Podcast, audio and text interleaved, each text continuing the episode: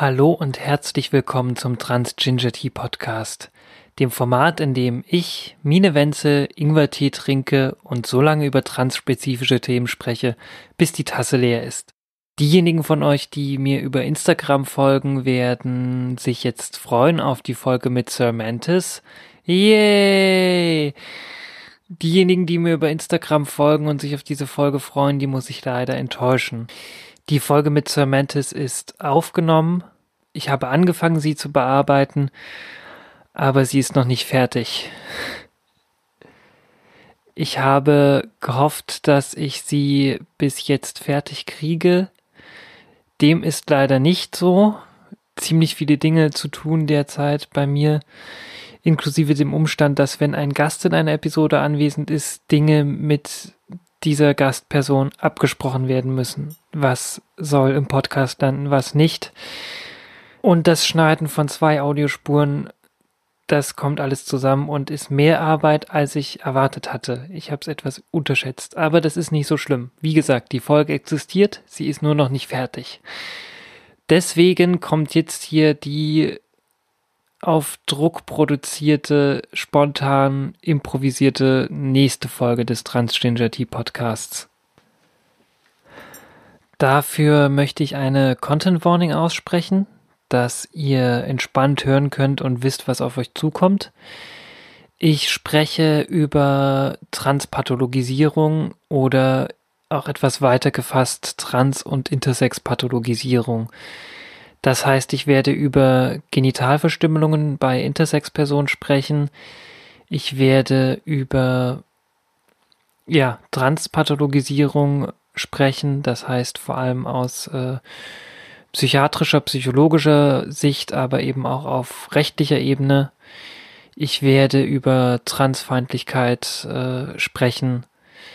Ich werde auch auf psychische Erkrankungen wie äh, Depression und äh, damit einhergehend auch Suizidalität an der einen oder anderen Stelle zu sprechen kommen, dass ihr darauf vorbereitet seid und wenn ihr nicht mögt, dass ihr nicht unvorbereitet drüber stolpert.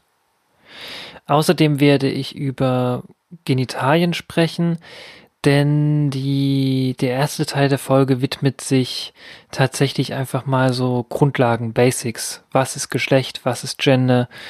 wie konstituiert sich Geschlecht als Diskussionsvorbereitung für das, was danach folgt, für den Talk about äh, Pathologisierung. Ein Disclaimer vorab, auch wenn ich über die rechtliche Situation rede und damit eben auch tagesaktuell über die TSG-Reform und 45b, also die aktuelle Gesetzgebung zu äh, Personenstandsänderung von Transpersonen und zur Personenstandsänderung mit der dritten Option spreche und dem Referentinnenentwurf dazu. Ein kompletter Podcast über rechtliche Konsequenzen und alle Fallstricke des TSG und des Transrechts passiert in dieser Folge nicht. Das hätte den Rahmen gesprengt, dann wäre die Folge glaube ich, zu lang geworden. Auch gemessen daran, dass sie improvisiert ist. Deswegen habe ich mir den thematischen Fokus Pathologisierung genommen.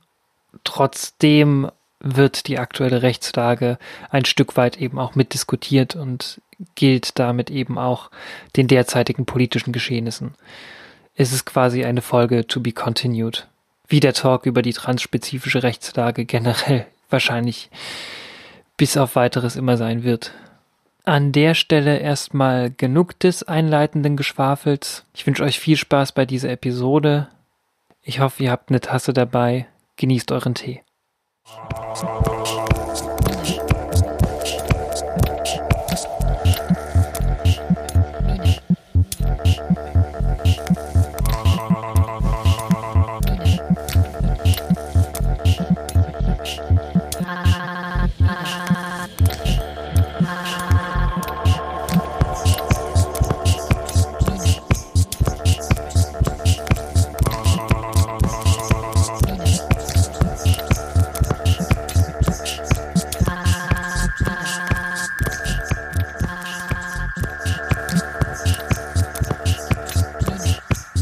Im Intro schon vermutlich gesagt haben werde, ist das jetzt nicht die geplante Folge, sondern ich sitze hier am Montag vor dem 13. Juni, vor dem Donnerstag, an dem die eigentliche Folge losgehen soll, in meinem Studio zu Hause und nehme noch eine Folge ganz spontan auf.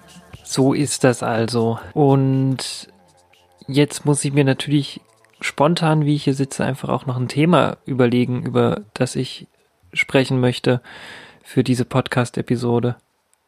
Also so viel schon mal vorweg sei gesagt. Die Folge mit Sir Mantis wird in jedem Fall online gehen. Nur halt nicht jetzt, sondern dann in Zukunft. Sie ist aufgenommen, sie soll noch fertig bearbeitet werden manche Dinge brauchen einfach manchmal etwas mehr Zeit. Ha, ich habe mir heißen Tee über die Hand geschüttet, das tut weh.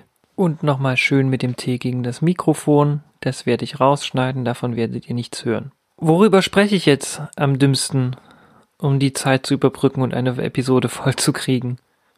Wisst ihr, Mensch sitzt so da und überlegt sich so Dinge und Themen und dann, wenn es spontan sein soll, hast du zwar super viele Themen im Kopf, aber weißt nicht, okay, welches davon nehme ich jetzt. ist einfach zu viel im Kopf.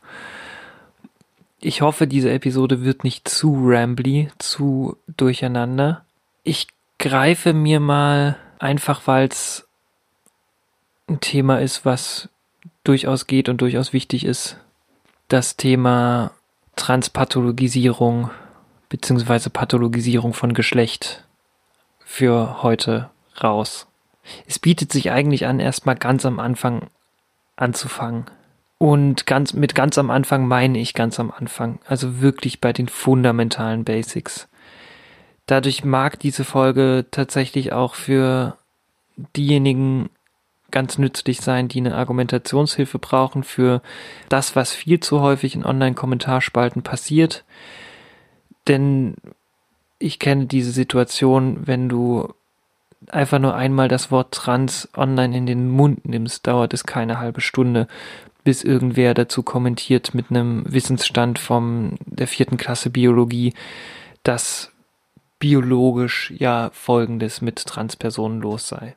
In der Regel haben diese Menschen relativ wenig bis kein Recht. Und an dieser Stelle möchte ich ganz gerne ansetzen. Was ist Geschlecht und was ist die Biologie hinter Geschlecht? Geschlecht findet auf einem Spektrum statt. Und auf diesem Spektrum gibt es nicht nur zwei extreme Pole, sondern das Spektrum ist anzusehen als eine große Bubble, innerhalb derer es viele Möglichkeiten gibt.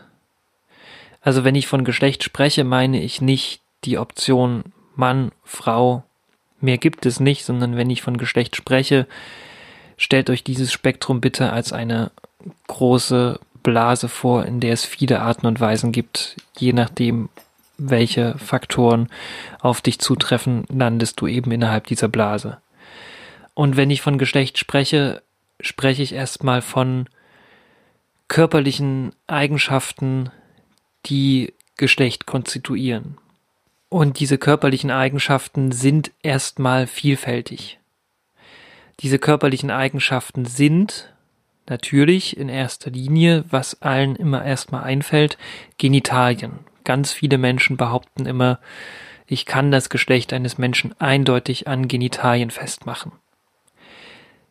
Es gibt verschiedene Arten und Weisen, Genitalien zu haben. Trigger Warning, es gibt den Penis, es gibt die Vulva, das sind zwei verschiedene Varianten, Genitalien zu haben. Aber es gibt natürlich noch sehr viele andere Möglichkeiten, es gibt Überraschung Intersex-Personen, die eben nicht Penis und nicht Vulva haben. Genitalien gibt es eben nicht nur in zweifacher Ausführung. Und auch unabhängig von Intersex-Personen werdet ihr keine zwei Penisse finden, die gleich aussehen, werdet ihr keine zwei Vulven finden, die gleich aussehen. Genitalien sind unglaublich variabel. Und Genitalien sind, wie gesagt, nicht der einzige Punkt, an dem sich Geschlecht festmachen lässt. Denn neben den Genitalien gibt es natürlich noch den Hormonspiegel einer Person. Zu den Sexualhormonen, die geschlechtsbestimmt sind oder die für das Geschlecht eine Rolle spielen können, zählen Testosteron und Östrogen. Ja, das kennen wir alle. Aber es gehören auch noch eine ganze Reihe weitere Sexualhormone mit dazu. Aber bezüglich Testosteron und Östrogen ist es beispielsweise meines Erachtens nach auch sehr interessant, dass nicht Männer Testosteron haben und Frauen Östrogen haben, sondern dass alle Menschen beide primären Sexualhormone in ihrem Körper haben, in unterschiedlichen Gleichgewichten. Egal wie sie geboren sind. Und je nachdem, in welchem Verhältnis diese beiden primären Sexualhormone zueinander stehen, haben sie andere Auswirkungen auf die Physis des Menschen, also auf beispielsweise den Verlauf der Pubertät, haben andere Auswirkungen auf die körperliche Entwicklung. Und auch das ist absolut individuell unterschiedlich. Jeder Mensch wird andere Auswirkungen von Testosteron oder Östrogen verspüren. Spannend ist be beispielsweise, dass Personen mit einem Uterus während ihrer Periode ihren höchsten Testosteronspiegel haben. Dazu zählen Cis-Frauen, dazu zählen aber auch nicht-binäre und transmaskuline Menschen. Hormone sind vor allem eine Sache, die ständig schwanken. Hormone in ihrem Level im Körper, in ihrem Verhältnis zueinander sind nie stetig. Sobald du einen lebendigen Körper mit Hormonen hast, hast du natürlich auch eine Varianz in einem Hormonlevel. Außerdem hast du noch verschiedene Faktoren in einem Körper, die das Verhältnis des Körpers zu den Hormonen definieren. Also beispielsweise Androgenresistenz. Das ist eine Intersex-Variante, die dazu führt, dass der Körper mit Testosteron nichts anfangen kann und Testosteron in Östrogen umwandelt oder eben ausscheidet. Personen mit Androgenresistenz würden im Blick von Gesellschaft grundsätzlich erstmal weiblich gelesen werden, wären aber nach ihren äh, körperlichen Eigenschaften wie Chromosom und Hormonspiegel tatsächlich aber männlich zugeordnet, wenn es nach denjenigen geht, die mit ihrem vierte, vierte Klasse Verständnis an Geschlecht herangehen. Aber ganz so einfach ist es eben augenscheinlich nicht. Aber neben Hormonen und Genitalien kommen beispielsweise auch noch die Chromosomen mit ins Spiel. Chromosomensätze gibt es von XX, XY, X0, also nur ein X-Chromosom, XXY, drei X-Chromosomen. Es gibt mehr als zwei Varianten Chromosomen zu haben. Sehr, sehr viele Intersex-Varianten spielen sich eben in dem Bereich ab, wie Chromosomenzusammensetzungen aussehen. Und die meisten Menschen, die sagen, dass meine Chromosomen mein Geschlecht bestimmen, haben selbst nie einen Chromosomentest durchgeführt. Denn Chromosomentests sind etwas, was wir in den seltensten Fällen an uns machen lassen.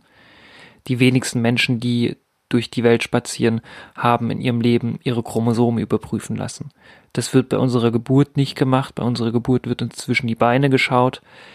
Und das wird auch sonst in unserem Leben so gut wie nie gemacht. Warum auch, wenn wir eben nicht gerade auffällig Intersex-Personen sind, für die es eine Rolle spielen könnte. Aber dazu vielleicht auch später nochmal mehr. Der vierte Faktor, der in Sachen Geschlecht eine Rolle spielt, sind die Gonaden. Die Gonaden oder auch Keimdrüsen genannt sind beispielsweise sowas wie Hoden oder Testikel genannt oder Eierstöcke. Aber auch hier gibt es nicht nur zwei Varianten. Ich kann Hoden haben, ich kann aber auch Hoden haben, die im Bauchraum liegen. Ich kann aber auch Gonadengewebe haben, das sich nicht eindeutig zwischen Hoden und Ovarien, also Eierstöcken, unterscheiden lässt, sogenannte Ovotestes. Daran ließe sich nicht eindeutig erkennen, ob das jetzt Testikel oder Ovarien sind, und trotzdem sind es Organe im Körper, die per se erstmal dort genauso hingehören, wie sie gewachsen sind. Denn Überraschung, wir entstehen im äh, Uterus unserer uns zur Welt bringenden Eltern alle aus genau dem gleichen Gewebsmaterial. Und dass da eben Überschneidungen stattfinden, ist, glaube ich, das Natürlichste der Welt. Menschen sind variabel, sind vielfältig und kein Körper gleicht dem anderen. Sprich, auch hier nur von Ovarien und Testikeln auszugehen, ist nichts, was irgendwie auf der Hand liegt. An fünfter Stelle liegen die sekundären Geschlechtscharakteristiken, also diese Dinge, die ich auf den ersten Blick hin sehe. Solche Sachen wie Bartwuchs, solche Sachen wie Körperfettverteilung, solche Sachen wie Stimmlage vor, während und nach der Pubertät. Auch hier müssen wir, glaube ich, alle einfach nur mal durch unsere bekannten Verwandten hindurchdenken und werden feststellen, auch diese Sachen sind nicht in zwei Lager aufgeteilt. Ich kenne viele Frauen, Cis-Frauen mit einer tiefen Stimme. Ich kenne viele Cis-Männer mit einer hohen Stimme. Ich kenne weiblich gelesene Personen mit viel Brust. Ich kenne weiblich gelesene Personen mit wenig Brust. Ich kenne männlich gelesene Personen mit Brust. Natürlich assoziieren wir mit bestimmten Merkmalen, körperlichen Merkmalen, bestimmte Geschlechter weil es uns so beigebracht wurde und weil wir gelernt haben, in diesen Kategorien zu denken. Aber diese Kategorien sind nicht exklusiv. Meine Mutter klaut sich regelmäßig den Rasierer meines Vaters, weil ihr ein Darmbart wächst. Darmbärte, auch wenn ich dieses Wort super seltsam finde, gehört, glaube ich, zum normalsten der Welt. Ob ich den jetzt tragen möchte oder nicht, ist eine andere Sache. Aber es gibt sie. Es gibt Haare in Gesichtern von weiblich gelesenen Personen, die sich selbst auch als Frauen bezeichnen. All diese körperlichen Eigenschaften definieren aber nicht mein Geschlecht. Sie spielen eine Rolle dabei. Sie spielen, je nachdem, wie ich über mich nachdenke und wie ich mich empfinde, eine größere oder eine kleinere Rolle, aber sie sind nicht die letztendlich ausschlaggebenden Faktoren. Denn an der Stelle kommen wir zum Punkt Geschlechtsidentität oder intrinsische Geschlechtswahrnehmung. Also ganz kurz gesagt, wie nehme ich mich selbst wahr? Und unabhängig davon, was ich in meiner Hose habe, unabhängig davon, ob ich Bartstoppeln habe oder XY oder X0 oder XX Chromosom oder XXX Chromosom oder weiß der Geier was, meine Selbstwahrnehmung ist was mein Geschlecht letztendlich bestimmt. Und diese Geschlechtswahrnehmung ist es bei allen Menschen. Nur weil bei CIS-Personen ein Doktor in eine Hose geschaut hat und gesagt hat, das ist ein Junge oder ein Mädchen und das zufällig mit der Geschlechtswahrnehmung des Menschen einhergeht und diese Person deswegen ihre Geschlechtswahrnehmung nie hinterfragen mussten, heißt es nicht, dass das bei Personen, bei denen das eben nicht der Fall ist, nicht valide wäre. Denn ganz blöd gesagt, eine Frau, die beispielsweise aufgrund einer Krankheit ihren Uterus verliert, weil er operiert werden muss und rausgenommen werden muss, hört nicht auf, eine Frau zu sein. Aber der Uterus ist nicht das, was sie vorher zur Frau gemacht hat, sondern ihre eigene Wahrnehmung und ihre sel eigene Selbst, ihr eigenes Selbstgefühl, das ihr gesagt hat, ich bin eine Frau. Wenn Cis-Männer aufgrund eines Unfalls ihren Penis verlieren, hören sie nicht auf, ein Mann zu sein. An dieser Stelle setzt allerdings die gesellschaftliche Wahrnehmung ein, die uns erzählt, es gäbe zwei unterschiedliche Geschlechter, die ein bestimmtes Set an Attributen haben, die keinerlei Überschneidungen aufweisen und exklusiv sind. Diese Attribute sind laut gesellschaftlicher Wahrnehmung körperlicher Natur, also zu sagen, Penisse definieren Männer, Vulven definieren Frauen, aber sie sind auch nach Verhalten gegliedert. Männer sind stark, zeigen keine Emotionen, ertragen Schmerz, sind durchsetzungsfähig, sitzen in Führungspositionen, Frauen sind empfindsam, das schwache Geschlecht, haben Einfühlungsvermögen, kümmern sich um die Kinder und die Familie, solche Sachen. Und dieser Irrglaube sorgt dafür, dass Menschen, die der Zuordnung bei Geburt nicht entsprechen, als Fehler wahrgenommen werden. Das Ganze hat beispielsweise Julia Serrano in ihrem Buch Whipping Girl beschrieben. Sie nennt es Oppositional Sexism. Ich würde es jetzt einfach mal mit gegengeschlechtlichem Sexismus oder binärem Sexismus übersetzen. Es ist der Glaube, wie gesagt, dass es zwei eindeutige Geschlechterkategorien gibt, in die Menschen zuordnenbar sind. Dieses System funktioniert nicht. Es ist allerdings das gesellschaftliche Festhalten an dieser Denkweise, an dieser Denkrichtung, das diesem System, diesem Kategorisierungssystem Wirkkraft verleiht. Sobald eine Mehrheit an Menschen, oder besser gesagt, die Menschen, die gesellschaftliche Teilhabe innehaben, behaupten, dass dieses binäre System von Geschlecht funktionieren würde, glauben viele Menschen daran. In dem Moment, in dem wir mit diesem Glauben an dieses binäre System groß werden, in dem wir tagtäglich damit konfrontiert werden, indem es uns in Werbungen, in Medien, in Büchern, in der Schule, im Schulunterricht immer und immer wieder vorgekaut wird und vorgebetet wird, kennen wir keine Alternative und fangen an zu glauben, dass das so stimme. Und in dem Moment, in dem Menschen daran glauben, dass das so stimmt, leben, denken und urteilen sie danach. Und in diesem Moment wird dieses Gedankenkonstrukt zur gesellschaftlichen Realität. Diese gesellschaftliche Realität nenne ich Gender. Im Englischen ist es so, dass körperliche Eigenschaften Sex genannt werden und gesellschaftliches Auftreten, Verhaltensweisen eben Gender genannt wird. Es wird dann gerne übersetzt mit körperliches Geschlecht und gesellschaftliches Geschlecht, wobei im Englischen Gender eben auch so viel heißen kann wie My Gender, was kurz ist für My Gender Identity, was in meinen Augen eben zu den körperlichen bzw. zu den intrinsischen Eigenschaften gehört. Ich möchte allerdings die intrinsische Geschlechtswahrnehmung, also mein Bild von mir selbst, nicht von meinen körperlichen Eigenschaften trennen, denn es sind alles Faktoren, die aus mir selbst heraus mein, meine eigene Wahrnehmung von Geschlecht beeinflussen. Sprich, meine körperlichen Eigenschaften sind auch von meinem Selbstgefühl abhängig, wie sie für mich wirksam sind, wie, inwiefern sie für mich für Geschlecht überhaupt eine Rolle spielen. Gender ist demnach für mich, und diese Möglichkeit eröffnet mir das Deutsche, eben der Punkt, an dem ich mit Gesellschaft in Kontakt trete.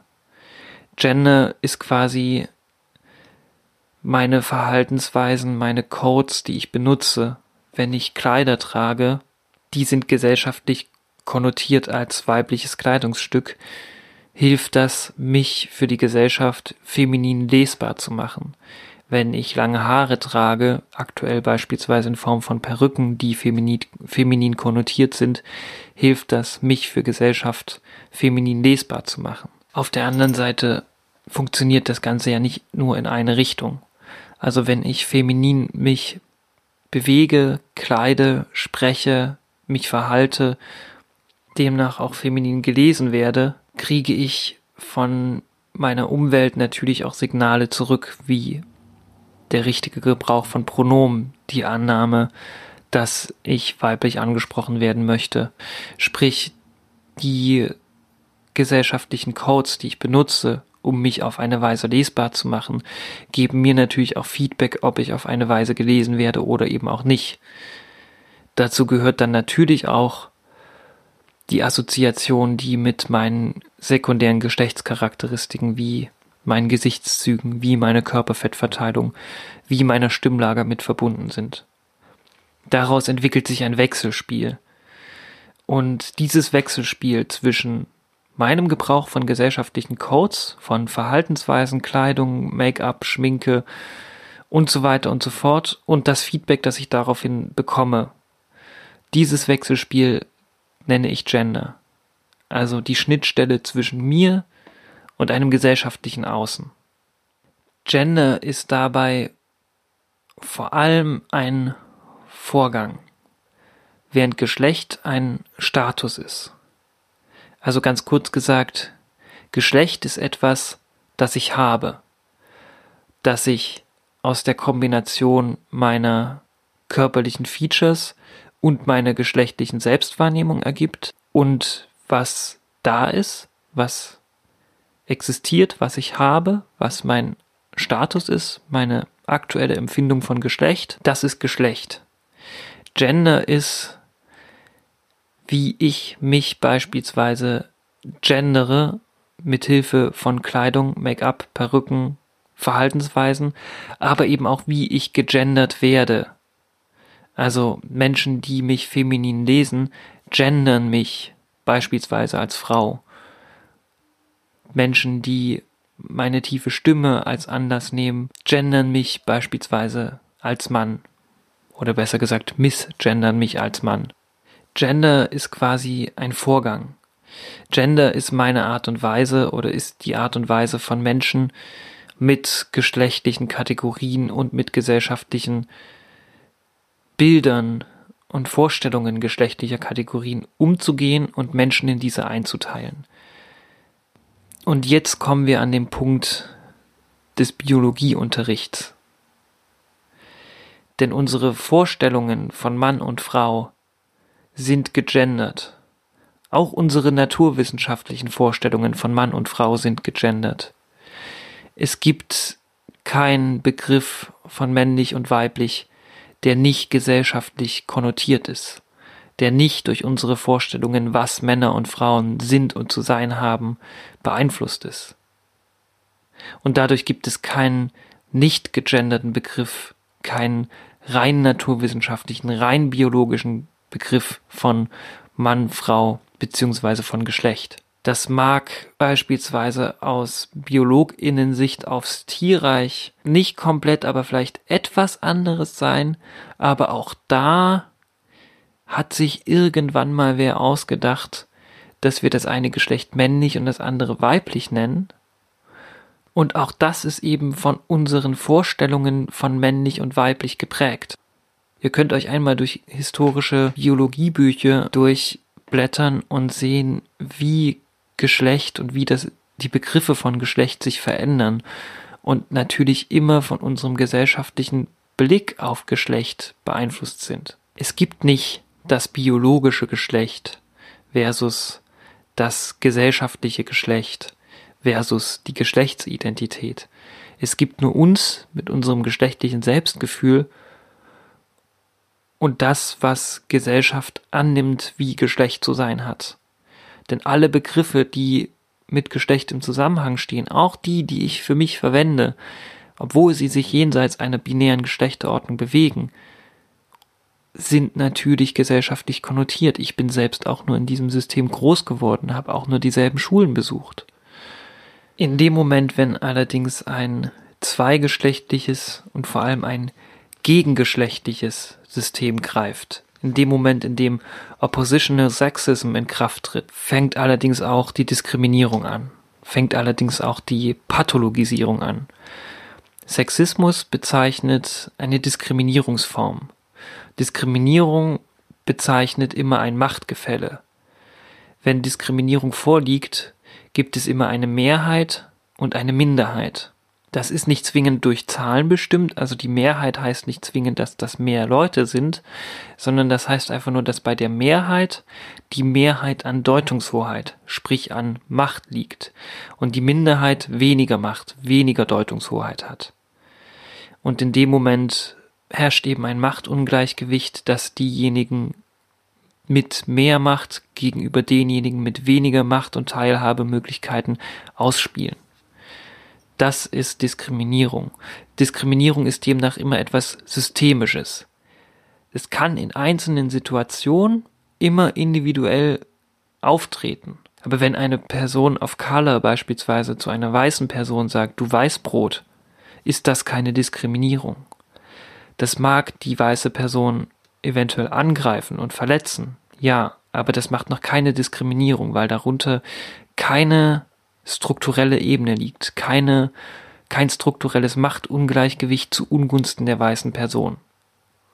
Oppositional Sexism, also gegengeschlechtlicher Sexismus als Diskriminierungsform, bezeichnet also die Deutungshoheit derer, die bei Geburt zugeordnet werden und aus dieser Zuordnung nie herausfallen und das deswegen als natürlich und als gegeben und als normal ansehen versus diejenigen, die aus dieser Zuordnung, die aus dieser Kategorisierung herausfallen. Und das sind eine ganze Menge Leute. Das sind nicht nur Transpersonen, das sind nicht nur non-binary Transpersonen und das sind nicht nur Intersex-Personen. Mit Oppositional Sexism lässt sich auch der Sexismus gegenüber Cis-Frauen greifen. Denn Oppositional Sexism, wie gesagt, bezeichnet die Annahme, dass es zwei eindeutige Kategorien gibt und jede, jede Abweichung aus dieser Annahme wird sanktioniert. Das heißt, in großen Anführungszeichen, feminine Männer werden sanktioniert. Denkt an eure Zeiten auf dem Schulhof zurück. Sei nicht so ein Mädchen, heul nicht rum. Steh dein Mann. Männer kennen keinen Schmerz. Diese Dinge beruhen auf Oppositional Sexism. Aber auch jede Form der Queerfeindlichkeit beruht auf Oppositional Sexism. Also die Annahme, dass wir alle sexuelle Erregung, sexuelle Anziehung als lustvoll und als normal empfinden würden, wohingegen es asexuelle Personen gibt. Homofeindlichkeit, explizit Schwulenfeindlichkeit und Lesbenfeindlichkeit beruhen auf der Annahme, dass es zwei exklusive Geschlechterkategorien gäbe, die eben jeweils mit einem Set von Attributen ausgestattet sind. Zu diesem Set von Attributen gehört auch die Annahme, dass Männer Frauen lieben müssen und attraktiv finden müssen zugunsten der Fortpflanzung. Heteronormativität, also die Annahme, dass heterosexuell normal ist und dass die monogame Beziehungsform die natürliche Beziehungsform des Menschen ist, beruht auf Oppositional Sexism. Transfeindlichkeit und Interfeindlichkeit beruhen auf Oppositional Sexism. Und Oppositional Sexism ist die Grundlage, auf der die Pathologisierung von Trans, Intersex, Non-Binary stattfindet. Es ist die Annahme, dass Abweichungen aus dem binären Geschlechtersystem ein Fehler sein, ein Verstoß gegen eine als natürlich und normal wahrgenommene Ordnung. Wir brauchen nicht so lange zurückzudenken, als noch Paragraph 175 in Kraft war und Homosexualität unter Strafe stand. Aufgrund der Annahme, dass das wieder natürlich und demnach strafbar sei.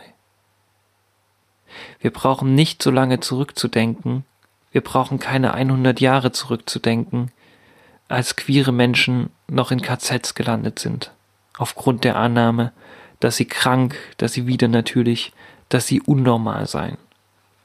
Aber auch wenn diese Dinge in der Vergangenheit liegen, heißt das nicht, dass Pathologisierung von Personen außerhalb der gegengeschlechtlichen, zweigeschlechtlichen, binären Ordnung nicht immer noch Phase sein.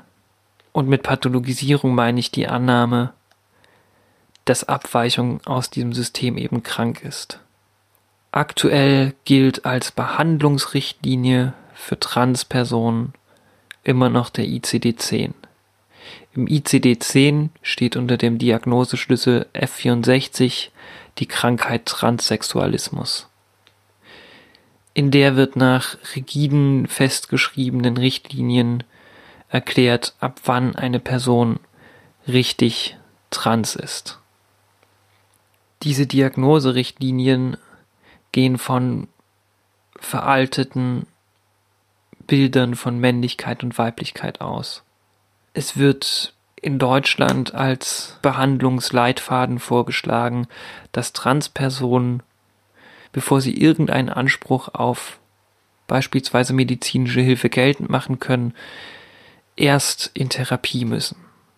Natürlich steckt dahinter die Hoffnung, eine Person vom Gegenteil zu überzeugen, ihr klarzumachen, Transsein sei nur eine Phase oder ihr die Krankheit Transsein wegzutherapieren. Was Quatsch ist, weil Trans eben keine, keine Krankheit ist. Dazu zählt der sogenannte Alltagstest, der nach deutschen Annahmen zwölf Monate dauern soll. Das heißt, nicht alle TherapeutInnen, nicht alle PsychiaterInnen setzen den noch in dieser Form durch. Aber der medizinische Dienst der Krankenkassen empfiehlt, dass Transpersonen mindestens ein Jahr in der sogenannten angestrebten Geschlechterrolle sich bewegen sollen, um zu überprüfen, ob das ihnen gut tut, ob sie sich wohlfühlen. Aber was ist denn die angestrebte Geschlechterrolle? Was zählt denn darunter? Dürfte ich dann, weil es nicht weiblich genug ist, nicht als Butch rumlaufen, obwohl es eventuell die Art und Weise der Gender Expression ist, mit der ich mich wohlfühle? Muss ich dann zwingend mit langen Haaren, kurzen Röcken und bunt lackierten Fingernägeln durch die Gegend laufen? Wie viele Frauen in meinem persönlichen Umfeld tragen jeden Tag Make-up, tragen jeden Tag Nagellack, tragen jeden Tag Röcke? Aber laut Diagnoserichtlinien muss ich mich klischeehaft weiblich geben, um den Alltagstest zu erfüllen, um ihn zu absolvieren. Allein der Umstand, dass es Pflicht ist, auch mindestens zwölf Monate Therapiebesuch zu haben, bevor mir die Indikation ausgestellt wird, dass ich trans bin, zeugt davon, dass mir erstmal von medizinischer Seite aus Steine in den Weg gelegt werden, in der Hoffnung, dass ich mich anders entscheide, in großen Anführungszeichen. Es gibt in Deutschland einen Therapiezwang, wohingegen ich meine, diese Therapie sollte eine Möglichkeit sein, die dir gegeben wird, eine Sache, die dir mit an die Hand gegeben wird, eine Sache, die dir als Hilfe angeboten wird, nicht eine Sache, die du machen musst. Aber Trans wird nach wie vor als Krankheit gelesen. Und erst mit der ausgestellten Indikation habe ich die Möglichkeit, Maßnahmen wie Laserhaarentfernung von der Krankenkasse bezahlt zu bekommen. Erst mit der Indikation habe ich Anspruch oder habe ich die Möglichkeit, mir Hormone verschreiben zu lassen. Erst mit der Indikation habe ich die Möglichkeit, beispielsweise operative Eingriffe an meinem Körper vornehmen zu lassen, die dann auch von der Krankenkasse übernommen werden. Ohne die Indikation habe ich keinen Anspruch auf medizinische Möglichkeiten, Maßnahmen. Ich habe an dieser Stelle leider eben noch nicht die Folge mit Samantha online, in der es um Dysphorie geht. Und ich will an dieser Stelle nicht groß spoilern, beziehungsweise nicht runterbrechen, nicht zu sehr runterbrechen, was in der Folge mit Sir Mantis in aller Ausführlichkeit besprochen wird. Kurz gesagt, Dysphorie bezeichnet den Disconnect zwischen einem Ist-Zustand und meinem Selbstgefühl. Wenn ich im Spiegel meine Bartstoppeln sehe, lassen sie mich unwohl und dysphorisch fühlen, weil ich sie männlich lese und das mit meinem Selbstgefühl nicht einhergeht. Es hat also mitunter körperliche Ursachen, dieses dysphorische Unwohlsein. Es kann aber eben auch gesellschaftliche Ursachen haben. Stimme ist häufig so ein Ding, das zwischen körperlich kodierte und gesellschaftlich ausgelöste Dysphorie hin und her schwankt. Die Gesellschaft liest tiefe Stimmen männlich. Wenn meine Stimme also gehört und als männlich wahrgenommen wird, lässt mich das mitunter eben auch dysphorisch fühlen obwohl ich vielleicht mit meiner Stimme gar kein Problem habe. Und sehr, sehr häufig gehen diese beiden Faktoren körperliche Dysphorie und soziale Dysphorie auch Hand in Hand. Medizinische Hilfsmittel können helfen, diese Dysphorie zu erleichtern. Medizinische Hilfsmittel können mir dabei helfen, in der Gesellschaft femininer gelesen zu werden, womit ich mich wohler fühle und damit meinen Ist-Zustand wesentlich verbessern. Diese medizinischen Hilfsmittel sind mitunter lebensrettende Maßnahmen. Was allerdings passiert, ist sogenanntes Gatekeeping.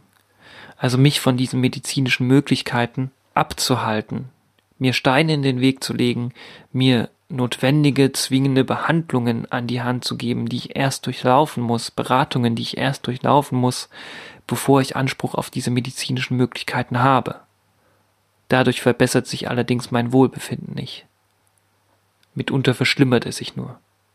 Die Diagnose nach ICD-10 geht stark davon aus, dass die Wahrscheinlichkeit für Transpersonen, depressiv zu sein, Borderline zu haben, andere psychische Erkrankungen zu erleiden, hoch ist. Und vielfach wird angenommen, dass Transsein eben damit in kausaler Verbindung steht. Also sprich, dass ich depressiv wäre, weil ich trans bin. Meine Erfahrung ist tendenziell die, dass ein Leben in der falschen Geschlechterrolle, in der mir bei Geburt fälschlicherweise zugewiesenen Geschlechterrolle, mich depressiv macht. Eine Gesellschaft, die mich nicht adäquat liest, mich depressiv macht. Dass ein medizinisches System, das mir hilfreiche Maßnahmen vorenthält, mich depressiv macht. Dass andauernde Gewalterfahrungen, ob psychischer oder physischer Natur, weil ich offensichtlich nicht in ein zweigeschlechtliches System passe, mich depressiv machen. Das sind die Mechanismen, die mich krank machen. Und ein System, das mir nicht die Möglichkeiten in die Hand gibt, diese Mechanismen zu überwinden, ist es, was mich krank macht. Dieses System selbst ist krank. Dieses System, das mich als krank wahrnimmt, mich pathologisiert und mir gleichzeitig die Mittel und Wege eines selbstbestimmten Lebens vorenthält, ist krank. 1981 wurde in Deutschland das sogenannte Transsexuellengesetz beschlossen. Dabei geht es um die Vornamens- und Personenstandsänderung für Transpersonen, um nach eigener Aussage den medizinischen und den rechtlichen Weg zu trennen und eben die Möglichkeit zu geben, den Namen zu ändern. Das TSG-Verfahren der Personenstands- und Vornamensänderung sieht vor, dass eine Person, die trans ist, sich zwei unabhängigen Gutachten stellt. In diesen Gutachten würde ich vor Menschen gesetzt, PsychiaterInnen gesetzt, ExpertInnen auf ihrem Gebiet, die mich noch nie zuvor gesehen oder kennengelernt haben. Anstatt beispielsweise mich mit meiner Therapeutin, die mich zu diesem Zeitpunkt fast ein Jahr schon begleitet, zusammenzusetzen, die mich viel besser einschätzen kann, ihre profunde Meinung, ihre ihr profundes Bild, das sie von mir hat, wahrzunehmen, werde ich vor zwei mir vollkommen fremde Menschen gesetzt und ihre Begutachtungskriterien sind gefühlt von 1910. Es wird nach meinem frühkindlichen Masturbationsverhalten gefragt. Es sind Fragen danach, ob ich heterosexuell klischeehaft eine Frau bin. Sprich, in diesem Gutachten davon zu sprechen, dass ich eine Freundin hätte, wäre tendenziell keine gute Idee. Denn das hieße ja, wenn ich auf Frauen stehe, bin ich ein Mann. Weil anders geht es ja nicht. Es sind aber auch Fragen danach, wie ich meinen Pullover ausziehe. Also ob ich, wenn ich den Pullover ausziehe, meine Hände über Kreuz nehme, weil das das klischeehaft weibliche ist. Ich werde danach beurteilt, wie ich mich schminke, wie ich mich kleide, ob ich feminine Kleidung trage. Ich werde danach gefragt, wie hoch mein Leidensdruck ist. Denn um trans zu sein, muss ich in Deutschland und in vielen anderen Ländern eben auch immer wieder nachweisen, dass ich ganz, ganz schlimm leide. Denn Trans ist eine Krankheit und wenn du krank bist, leidest du. Ansonsten kriegst du nichts. Wenn du nicht leidest, muss auch nicht dein Vorname geändert werden, muss auch nicht dein Personenstand geändert werden, musst du auch keine Hormone nehmen. Dass ich leiden könnte, wenn mir diese Möglichkeiten genommen werden, daran denkt natürlich kein Mensch.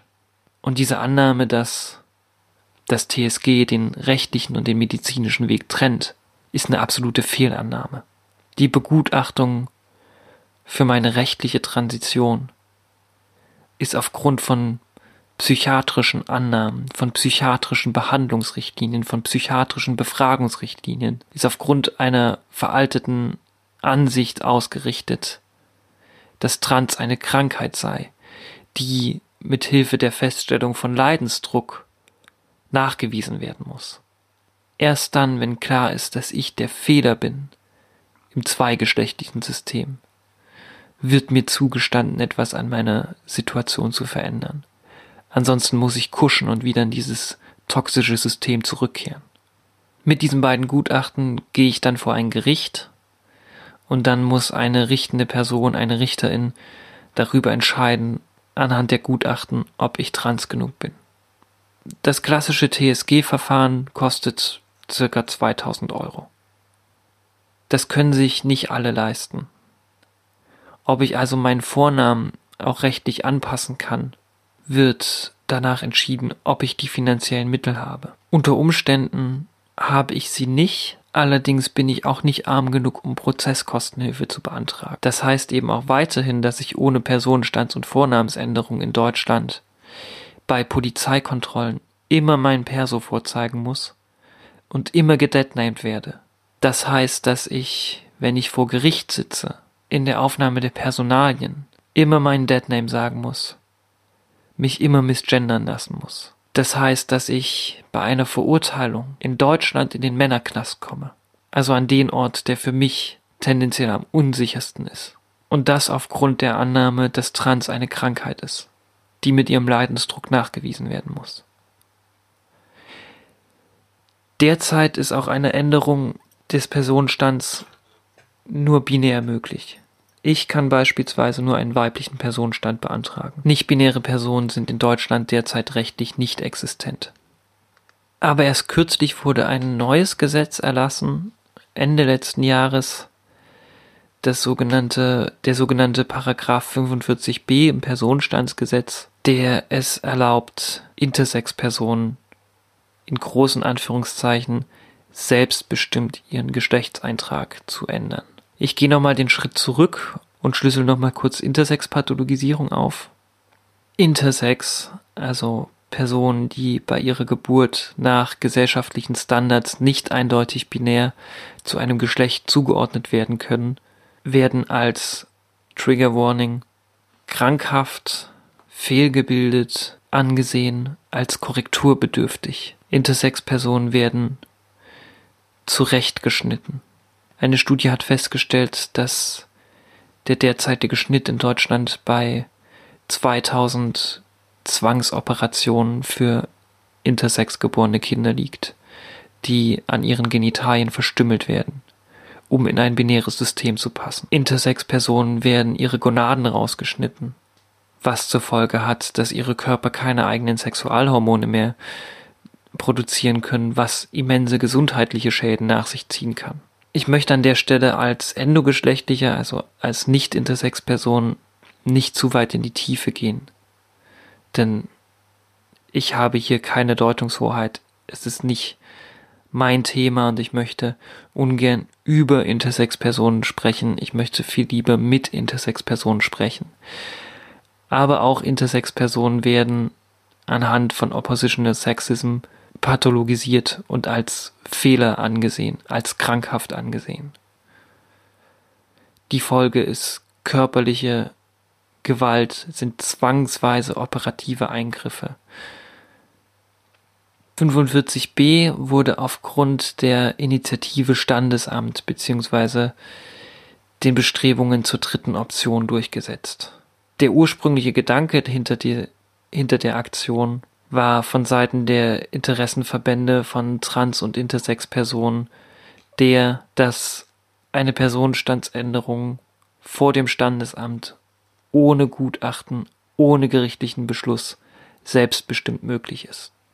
An der Stelle ist es, um nochmal auf den Anfang zurückzugreifen, eben auch wichtig zu erwähnen, dass Intersex-Personen genauso gut trans und genauso gut cis sein können also eine Intersex-Person, die bei Geburt auf eine Art und Weise zugeordnet wurde und mit dieser Zuordnung kein Problem hat, ist dementsprechend cis. Eine Intersex-Person, die feststellt, dass diese Zuordnung nicht stimmt und aufgrund dessen das Label trans beansprucht, ist dementsprechend trans.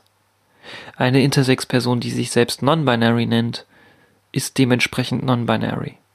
Die Intersex-Interessenverbände und die Person, die geklagt hat, hatten von Anfang an mit im Hinterkopf, dass die selbstbestimmte Änderung des Personenstandes natürlich auch Transpersonen offen steht. In erster Linie wurde aber allerdings nur für Intersex-Personen entschieden. Vom Bundesverfassungsgericht. Das ist an dieser Stelle anzuerkennen, denn Intersex-Personen machen einen ganz eigenen Cocktail an Diskriminierungsformen durch, den ich mir nicht vorzustellen vermag. Und an dieser Stelle sage ich auch, ich als endogeschlechtliche Transperson, die nicht unter diesen Diskriminierungen leidet, die nicht beispielsweise zwangsoperiert werden musste, die nicht irgendeine Art von Korrekturmaßnahme durchlaufen musste, stehe an dieser Stelle erstmal auf Platz zwei. Es geht an dieser Stelle mit 45b vor allem erstmal um Intersex-Personen. Das neue Gesetz zur dritten Option besagt, dass Personen mit einem, mit einer Variante der Geschlechtsentwicklung mit der Vorlage eines ärztlichen Attests ihren Personenstand vor dem Standesamt ändern lassen können. Der Forderung, Genitalverstümmelung bei Intersex-Kindern zu verbieten, wurde nicht nachgegeben. Sie sind nach wie vor legal. Die Variante der Geschlechtsentwicklung wurde im Gesetzestext absolut unspezifisch gehalten. Sie muss allerdings ärztlich attestiert werden. Das heißt, Intersex-Leute, die mitunter keine guten Erfahrungen mit Ärztinnen hatten, müssen sich nochmal genau zu diesen begeben, um sich einen Attest ausstellen zu lassen. Die Änderung des Personenstandes ist wieder von medizinischen Maßnahmen, von medizinischen Begutachtungen abhängig. Es wird wieder davon ausgegangen, dass Ärztinnen feststellen müssen, ob du der Fehler bist und ob diesem stattgegeben wird.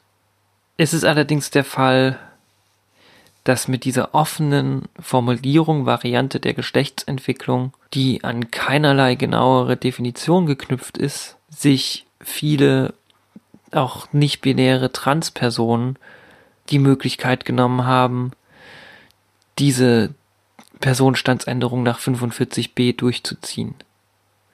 Denn mit 45b wurde eben auch die Möglichkeit, sich divers als Geschlechtseintrag geben zu lassen, anerkannt. Also nicht mehr nur männlich und weiblich. Das ist natürlich für nicht-binäre Transpersonen, endogeschlechtliche Transpersonen genauso attraktiv wie für nicht-binäre Intersex-Personen. Aber auch binäre Transpersonen finden logischerweise die Option, ohne Gutachten, ohne Gerichtsverfahren den Personenstand zu ändern, attraktiv. Daraufhin hat das Bundesinnenministerium den Standesämtern gedroht und gesagt, sie würden sich strafbar machen, wenn sie Transpersonen die Personenstandsänderungen gewähren würden. Unabhängig davon, dass das nach der Gesetzeslage nach 45b schlicht und ergreifend nicht der Fall ist. Aber unser lieber Bundesinnenminister Horst Seehofer, den interessiert das augenscheinlich nicht.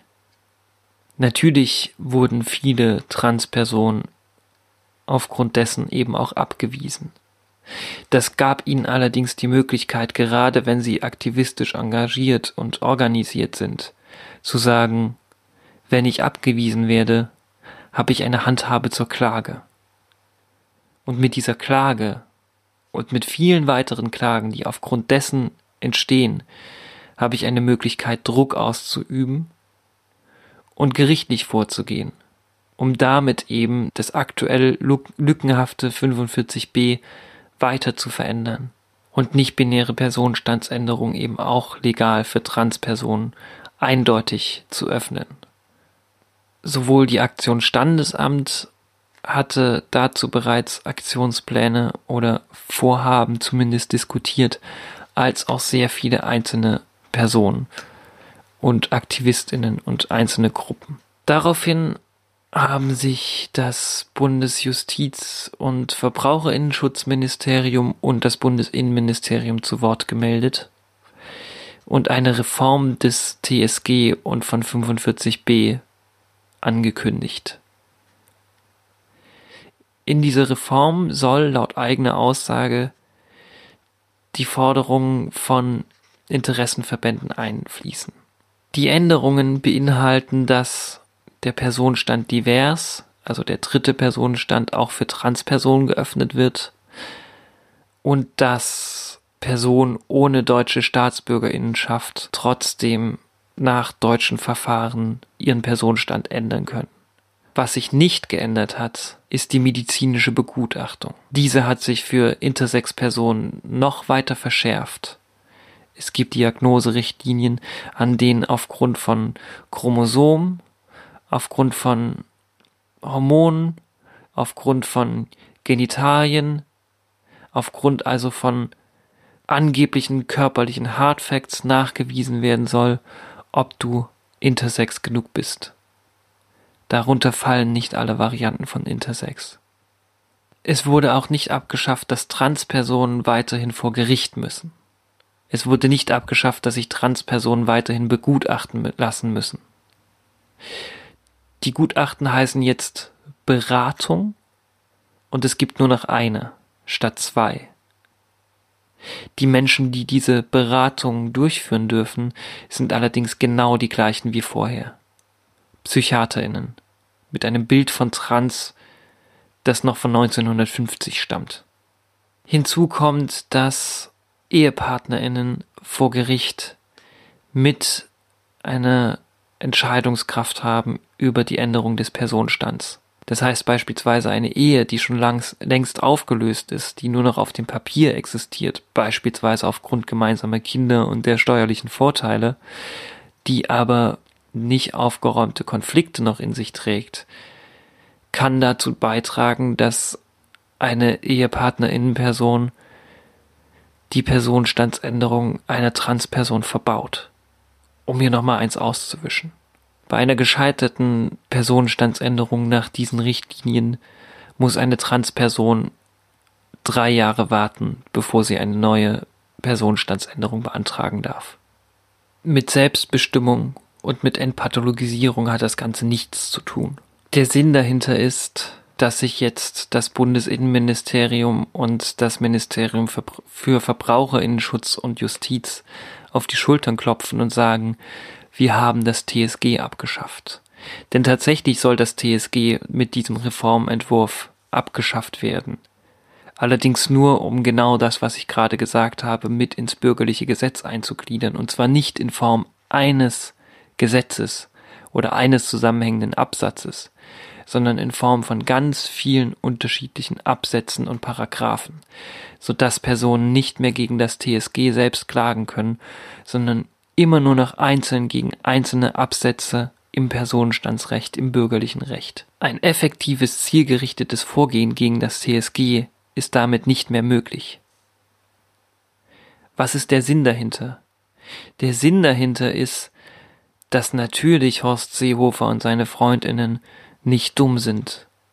Die wussten, dass Transaktivistinnen, Intersexaktivistinnen, nicht-binäre Aktivistinnen hinterher sind, um die lückenhafte Gesetzeslage zu verbessern. Und das eben in Form von Klagen. Und um diesen Klagen so schnell wie möglich den Wind aus den Segeln zu nehmen, wurde jetzt dieser Referentinnenentwurf zur Reform von TSG und 45b beschlossen. Der soll bis nächstes Jahr bis 2020 durchgepeitscht werden. In der Hoffnung, den ganzen Klagen eben zuvorzukommen. Queeren Interessenverbänden wie der Bundesvereinigung Trans wurden lediglich zwei Tage Zeit gegeben, um darauf zu reagieren. Der Sinn ist, dass uns die Pathologisierung weiterhin aufgedrückt werden soll. Der Sinn ist, am Status quo nichts zu ändern, während es gleichzeitig auf dem Papier die Wirkung hat, dass eine großartige Reform bewegt wurde. Und natürlich, wenn die rechtlichen und medizinischen Bedingungen uns als krank darstellen, hat das Auswirkungen auf gesellschaftliche Wahrnehmungen. Erst neulich gab es einen Artikel in einer der größten Zeitschriften für psychiatrische Themen, in denen Andreas Korte, einer der einflussreichsten PsychiaterInnen in Deutschland auf dem Gebiet Transgender, geschrieben hat, Trans sei ein Trend und dass das Internet dazu beitrage, dass Transpersonen sich als trans outen würden in viel jüngeren Jahren. Er vertritt nach wie vor die Ansicht, dass Trans eine psychische Erkrankung sei. Und auch wenn die WHO darüber abgestimmt hat, dass im neuen ICD, im ICD 11, Trans nicht mehr als Krankheit gelistet ist, nicht mehr als Störung gelistet ist. Dieser neue ICD wird erst ab 2022 in Kraft treten. Und bevor er als Behandlungsrichtlinie in Deutschland gelten wird, wird noch mehr Zeit vergehen. Denn aktuell gibt es keine Bestrebungen der Anpassung der Begutachtung und Behandlung von Transpersonen das Ganze hat natürlich auch eine Schattenseite. Wie bereits gesagt, mit der Indikation bekomme ich Zugang als Transperson zu medizinischen Maßnahmen, die wichtig sein können für mein Selbstgefühl, die eben mitunter auch lebensrettend sein können, weil sie Suizidalität, Depression verhindern können, weil ich in der Gesellschaft leben kann nach meinen Bedingungen, selbstbestimmt. Und diese Indikation ermöglicht mir das und ermöglicht mir vor allem, dass ich vor der Krankenkasse Handlungsspielraum habe, dass ich vor der Krankenkasse sagen kann, bezahlt mir diese Scheißhormone oder Laserbehandlung oder weiß der Geier was. Wenn Transsein nicht mehr als Krankheit gelistet ist, besteht die Gefahr, dass Krankenkassenverbände sagen können, dann müssen wir es auch nicht mehr übernehmen. Das ist problematisch. Ich bin für eine absolute Entpathologisierung von Trans. Bei gleichzeitiger Anerkennung, dass es reale Gefahren gibt für Transpersonen, ohne bestimmte medizinische Maßnahmen eben trotzdem krank zu werden, aber weil die Gesellschaft uns krank macht. Also zu sagen, Laserhaarentfernung, Hormone etc. müssen von der Krankenkasse übernommen werden. Und zwar ohne Zwangstherapierung. Und zwar ohne Zwangsbegutachtung. Es gibt Modelle wie Informed Consent, das in Amerika oder Großbritannien flächendeckend praktiziert wird. Du wirst beraten, was die Hormone mit deinem Körper anstellen. Du wirst beraten darüber, dass Körper jeweils unterschiedlich darauf eingehen. Du wirst beraten über die Wirkungen, positive wie negative, die passieren können. Und dann unterschreibst du, dass du beraten wurdest und darfst selbstbestimmt anfangen. Natürlich hast du die Möglichkeit, dich auf deinem hormonellen Transitionsprozess begleiten zu lassen. Und das ist super wichtig denn du gehst durch eine zweite Pubertät. Jeder Körper geht anders damit um. Und mitunter ist das in Kombination mit dem gesellschaftlichen Druck, der auf Transpersonen lastet, eben auch ein nicht zu unterschätzendes gesundheitliches Risiko für eure geistige Gesundheit. Wie gesagt, die Gesellschaft macht uns krank. Dann allerdings mit Informed Consent selbstbestimmt umzugehen und die Möglichkeit an die Hand zu bekommen, sich eben therapeutisch begleiten zu lassen, hat in meinen Augen ein großes Potenzial und ist in meinen Augen der Weg, der einzuschlagen wäre, wenn es um Selbstbestimmung, wenn es um Freientfaltung der Persönlichkeit und wenn es um Unversehrtheit geht. Denn meine geistige Gesundheit ist genauso Gesundheit wie meine körperliche, und auch sie sollte unversehrt bleiben. Ich denke allerdings zur rechtlichen Situation von Trans ließe sich definitiv nochmal mehr sagen. Und auch zum Thema medizinische Transition, Hormone etc. ließe sich definitiv nochmal mehr sagen. Das passt nicht mehr in diese Folge. Was ich an dieser Stelle machen wollte, war der Talk about Oppositional Sexism, war die Abhandlung von Geschlecht und den Parametern, die Geschlecht eben bestimmen, was mehr ist als der Inhalt meiner Hose. Und ich wollte einen kurzen Abriss davon geben, wie trans, non-binary, intersex derzeit in Deutschland pathologisiert werden. Das heißt, aufgrund fadenscheiniger medizinischer Standards zur Krankheit gemacht werden. Ich glaube, das ist erstmal genug für diese Folge, die sehr spontan aufgenommen wird. An der Stelle verabschiede ich mich erstmal. Wir hören uns im Outro wieder. Macht's gut, bleibt sicher. Ciao.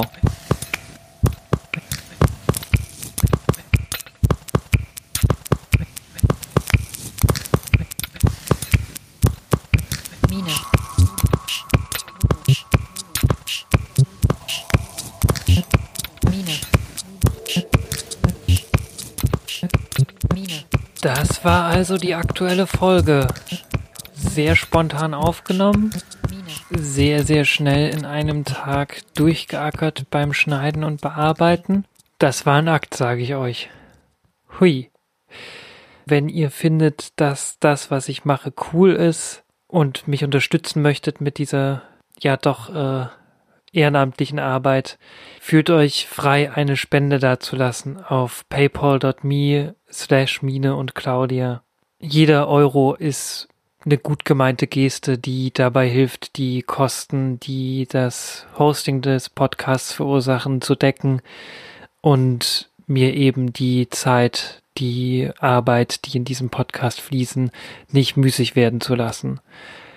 Jeder Euro, der darüber hinaus übrig bleibt, fließt in laufende Kosten meiner eigenen Transition und auch in andere Projekte von anderen Menschen, wenn irgendwann mal der Fall sein sollte, dass irgendwelche Euros drüber übrig bleiben, würde ich das aber auf jeden Fall nochmal sagen. Aber ganz unabhängig davon noch ein anderer Reminder. Ich habe eine Mailadresse, an die ihr gerne schreiben könnt. Bei Fragen, Anmerkungen und Kritik, bei Dingen, die im Podcast vorkommen sollen, meldet euch gerne bei dieser Mailadresse. Sie lautet transgingerpod.gmx.de und heute in dieser Folge ist auch das erste Mal, dass ich eine Mail, die mich erreicht hat, im Podcast vorlesen werde. Wobei mir gerade auffällt, dass das Mikrofon rechts neben dem Schreibtisch steht und der Laptop, von dem ich die Mail ablesen werde, links neben mir steht und ich schaue nicht auf ihn, wenn ich ins Mikrofon spreche. Das heißt, die folgenden Sekunden werden geschnitten, denn sie bestehen daraus, wie ich mit dem Mikrofon und dem Mikrofonstativ hin und her hantiere, um meinen Laptop zu sehen. Äh, ja, bis gleich. War dann doch nicht so kompliziert, wie ich dachte, denn ich bin im Besitz eines Handys und werde es einfach vom Handy ablesen. Hallo Mine, Erstmal wollte ich dir danken für den Podcast. Immer wieder war ich berührt von deiner Offenheit und habe mich vor allem auch gefreut, dass ich endlich einen Podcast gefunden habe von einer deutschsprachigen Person, die sich nicht binär definiert. Danke sehr. Ich mag positives Feedback und die Bestätigung, dass es nicht nur mich interessiert, was ich zu sagen habe. Oh, jetzt fühle ich mich ganz gut. Du hast ja in deiner Coming-out-Episode gefragt, wie andere ihr Coming-out hatten als nicht-binär. Also, über eine gewisse Zeit vor 2016 habe ich mit einzelnen Menschen, die mir sehr nahe sind, darüber geredet, dass ich mich non-binär definiere. Diese Gespräche haben dann zum Teil recht lange gedauert, weil nicht-binäres Geschlecht ja nicht so einfach zu erklären ist.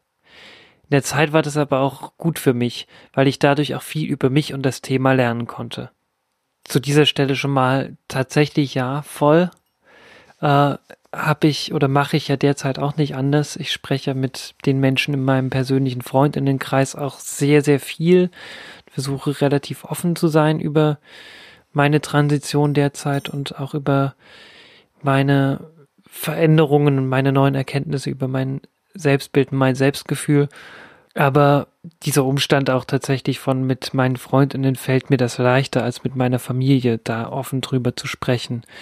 So gerade Richtung Eltern, wo ich dann so sage, äh, vielleicht auch einfach unnötigerweise. Ich meine, ich bin noch nicht ganz äh, sicher, ob das überhaupt auf Ablehnung stößen, stoßen würde, aber eben nicht sicher, wie meine Eltern mit nicht-binär umgehen würden.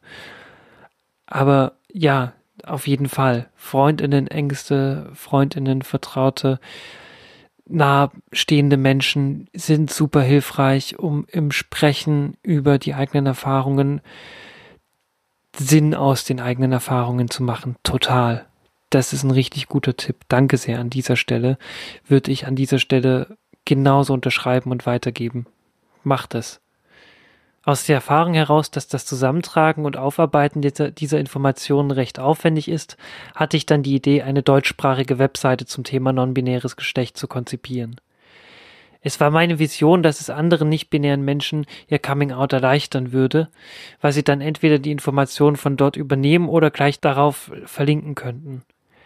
Auch sollte es eine Ressource sein für Menschen, die ihr Menschen kennen, der die sich ihnen gegenüber als nicht-binär outet.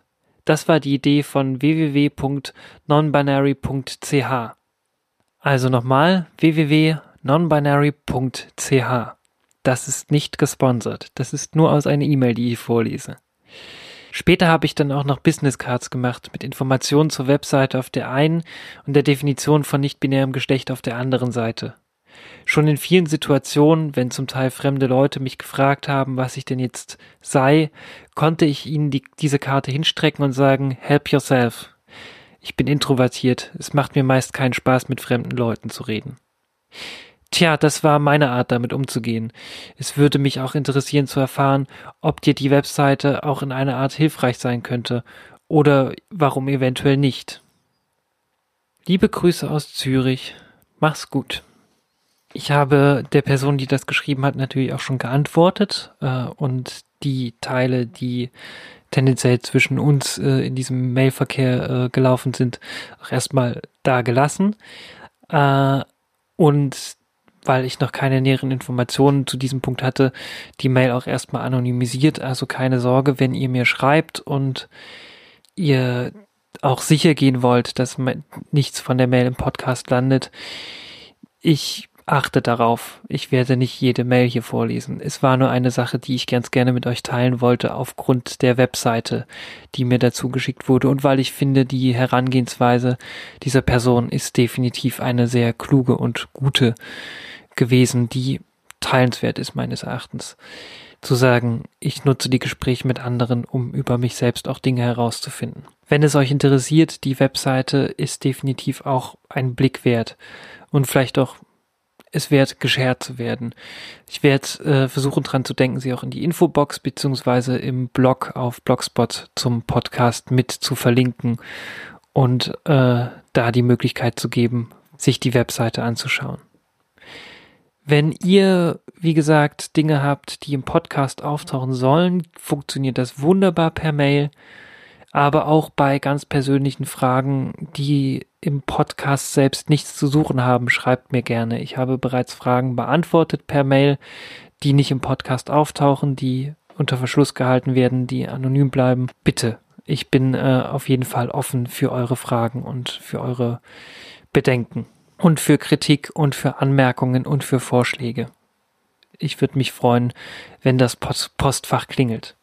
Der Blick auf die Uhr sagt, dass ich mit einer Stunde 15 Minuten circa mit dieser Folge kürzer bin als mit meinen Folgen bisher. Also habe ich noch ein paar Minuten im Outro zu verquatschen. Die nutze ich einfach mal als kleines Update. Ich bin jetzt mittlerweile ein Monat auf Östrogen auf Hormonen. Mein einmonatiges habe ich am vergangenen Samstag auf dem CSD Hannover verbracht. Sollte eigentlich eine Feierei werden. Ich bin auf dem CSD aufgetreten. Es war letztlich leider sehr stressig und nicht der schönste Tag meines Lebens. Aber meine Freundin hat mir Boob Cupcakes gemacht. Also Cupcakes, die aussahen wie Boobs. Und die haben wir gemeinsam gegessen. Das war sehr süß. Danke. Ähm, was hat sich bislang verändert äh, auf einem Monat auf äh, Hormonen? Nicht viel. Ich fühle mich erstaunlich entspannt, ziemlich gut. Ich bin froh, dass es losgeht und dass die Entspannung und das nicht völlig durcheinander und nicht aus der Welt geworfen sein, das sehe ich auch tatsächlich erstmal als gutes Zeichen. Und freue mich, dass es entspannt vorangeht. Meine Nippel jucken unglaublich und tun hin und wieder dolle weh. Ansonsten minimalste Fettpolster im Brustbereich kann ich jetzt beschreiben, was mir auffiele. Mehr fällt mir an dieser Stelle noch nicht auf. Ich hatte ein, eine pubertäre Stimmungsschwankung, von der ich weiß, die war witzig. Aber mehr gibt's bislang nicht zu berichten. Aber soweit erstmal das Transitionsupdate. Ja, was die Personenstandsänderung angeht, äh, die meines Erachtens halt schwerer wiegt, weil rechtliche Konsequenzen, die bleibt erstmal auf Eis, weil bislang gibt es keinen nicht-binären Personenstand und ab 2020, ab nächstem Jahr werde ich sehen, wie gut und accessible nicht-binäre Personenstand für endogeschlechtliche Transpersonen wie mich ist. Mal schauen. Ich hoffe einfach. Ich gehe regelmäßig zur Rasur mit Laserschwertern und lass mir das Gesicht wegbrennen. Die Kostenübernahme bei der Krankenkasse habe ich noch nicht beantragt. Ich habe derzeit einfach keine geistigen Reserven, mich damit auseinanderzusetzen. Auch wenn das meine Therapeutin heute nicht so verstehen wollte und sagte einfach machen, sagte ich so, ja, schon, aber es kostet doch halt einfach nochmal Kraft, sich da ranzusetzen und die Beantragung irgendwie mal in die Wege zu leiten. Deswegen zahle ich den Spaß einfach auch noch aus eigener Tasche. Ja, leider. Hm. Ich glaube, das wär's für diese Episode. Die Musik für diese Episode stammt aus der Feder von Strip Down. Strip Down ist ebenfalls Teil des Künstlerinnenkollektivs Female Pressure und der gefeaturete Track heißt Waiting to Dance. Der Track beinhaltet sowohl die Stimme von Strip Down vor Beginn der hormonellen Transition als auch die aktuelle Stimme nach Schrägstrich während der hormonellen Transition. Diese beiden Stimmen vereinen sich als eine Art Duett in diesem Track und machen ihn wahnsinnig spannend und in meinen Augen unglaublich schön zu hören. Damit verabschiede ich mich für diesen Monat drückt mir die Daumen. Vielleicht bin ich nächsten Monat fertig mit der Episode, mit der ersten Gastepisode. Ich höre jetzt auf mit Quasseln und überlasse die restlichen drei Minuten Strip Down. Macht's gut.